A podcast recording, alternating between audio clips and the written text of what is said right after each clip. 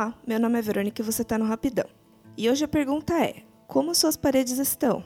Não sei vocês, mas paredes sem absolutamente nada me dá uma sensação de vazio gigantesco. Deve ser inclusive por isso que por aqui eu não tenho uma parede vazia sequer. Hoje vou trazer algumas ideias de como ajudar vocês a preencher esses espaços em branco.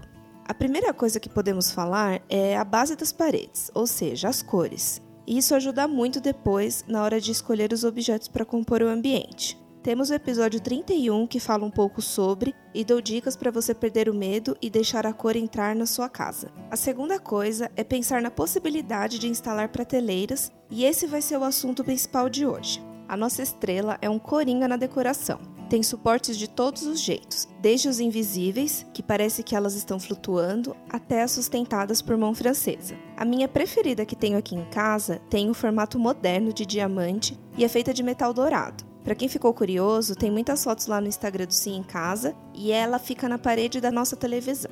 Tem prateleiras com a espessura fininha, que comportam livros ou quadros de uma maneira despojada. Assim, eles ficam apenas apoiados na parede, sem a necessidade de fazer vários furos. Um detalhe importante na hora de compor é diversificar o tamanho das molduras. É importante criar um movimento visual para a composição ficar mais leve. Um segredo bacana para decorar as prateleiras é sempre organizar em pequenos setores, ou melhor dizendo, grupinhos de objetos. Por exemplo, em uma prateleira de um metro e meio mais ou menos, é possível colocar três grupinhos de objetos dependendo do tamanho. Por aqui, eu gosto muito de unir itens que são importantes para mim. Alguns que trago de viagens, outros que garimpei com o tempo, aliado de algumas plantinhas, que sempre trazem um toque de vida. Nessa parte de objetos, é super importante você ampliar o seu olhar. Até uma lata de chá bonita fica linda quando bem composta, ao lado de uma garrafa reaproveitada do mercado, com trigos secos dentro, por exemplo. Em uma das prateleiras aqui, eu coloquei um vaso branco com eucaliptos secos dentro.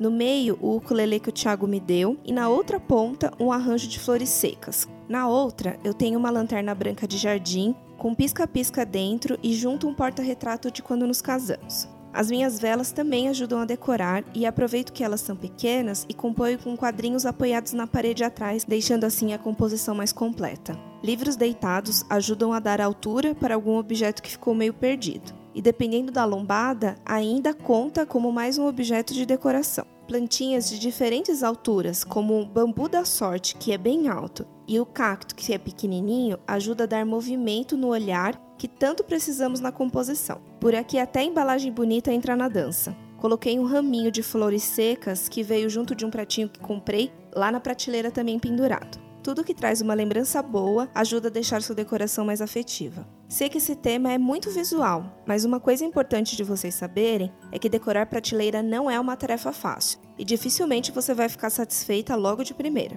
Por aqui demorou muito para eu acertar nas composições que eu criei, nas cores que eu escolhi e nos grupinhos que eu formei. Por isso eu vou fazer um post especial sobre o assunto no Sim em Casa e assim eu mostro na prática as dicas que dei para vocês terem uma ideia e conseguirem visualizar o que eu falei nesse episódio. Espero que vocês tenham gostado do tema essa semana. Se tiver alguma dúvida, é só mandar para o rapidãopodcast.gmail.com ou lá no Instagram do Sim em Casa. Até semana que vem. Tchau!